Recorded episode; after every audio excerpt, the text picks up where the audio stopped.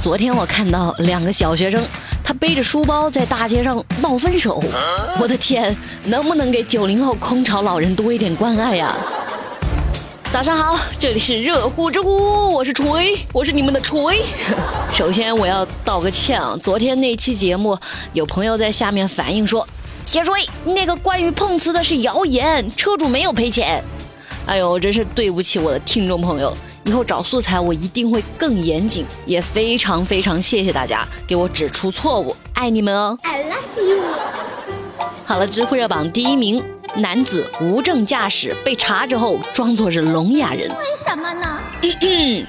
八月十二号，徐州有个男的张某，这个张某啊，他因为无证驾驶被交警给查了，但是他既没有承认错误，也没有跟警察闹。而是装起了聋哑人，就拿着手，嗯嗯啊呃，这样打着比划。那警察拿起张某的手机，一看通话记录，不对呀，你不会说话，你怎么天天跟别人打电话？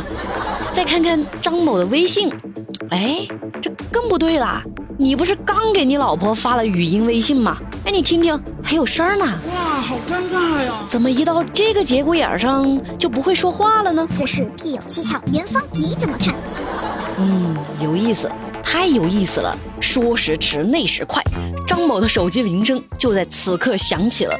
警察按了一下接听，说：“喂，你是张某的朋友吗？”“我是啊。”“你朋友是聋哑人吗？”那他朋友就非常给面子，他说：“啊。”他不是啊，铁锤先不说别的，我只问一句啊，请问这个朋友现在还是朋友不？是不是该绝交了？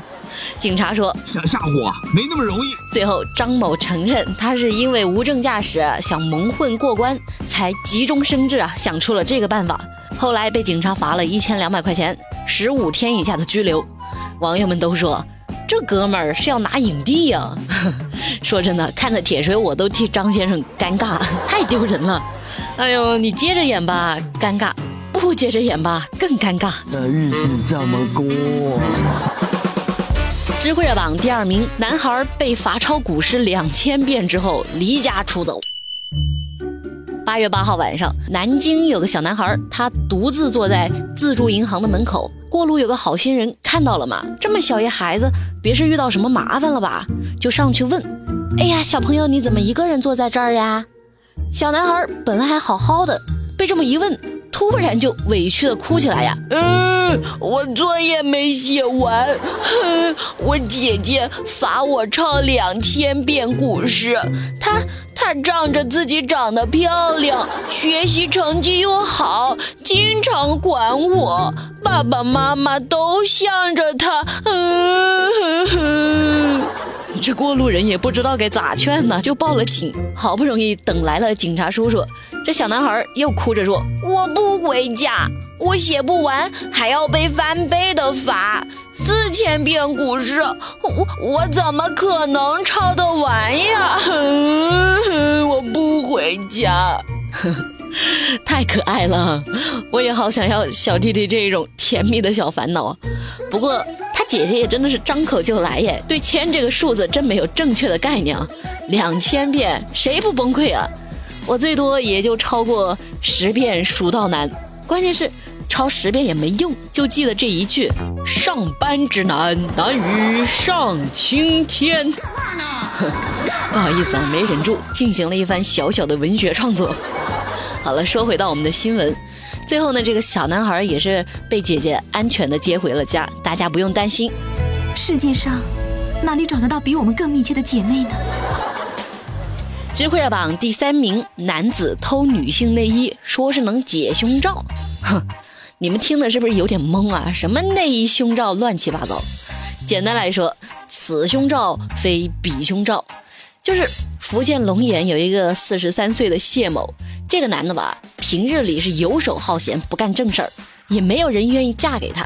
最近他就去找大师算了一卦，哎，大师，你帮我算算呗，我啥时候能讨个漂亮媳妇儿呀？这个大师呢，掐指一算，施主，我看你印堂发黑，面色蜡黄，看来是最近运势不大好耶。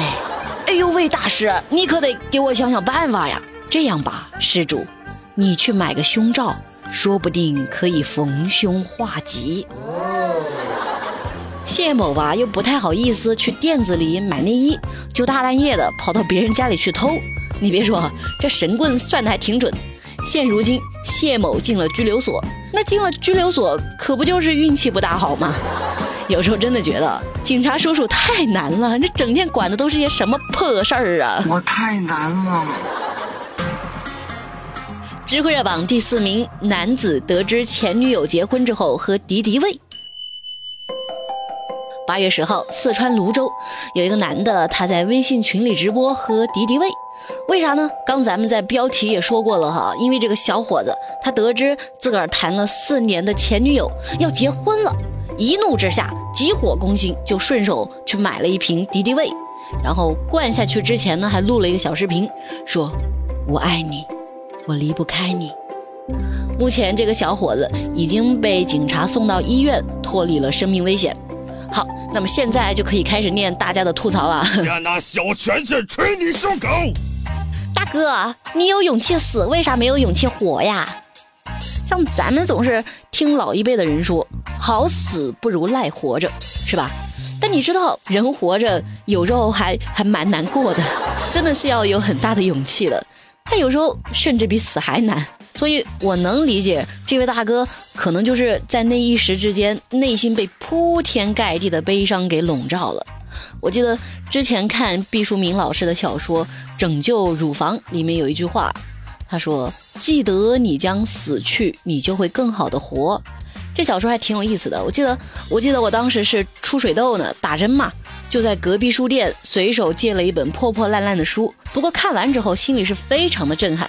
他讲的是一个特殊团体，呃，其中有下岗女工人、都市白领、妓女，还有德高望重的国家老干部，还有一个男扮女装的等等。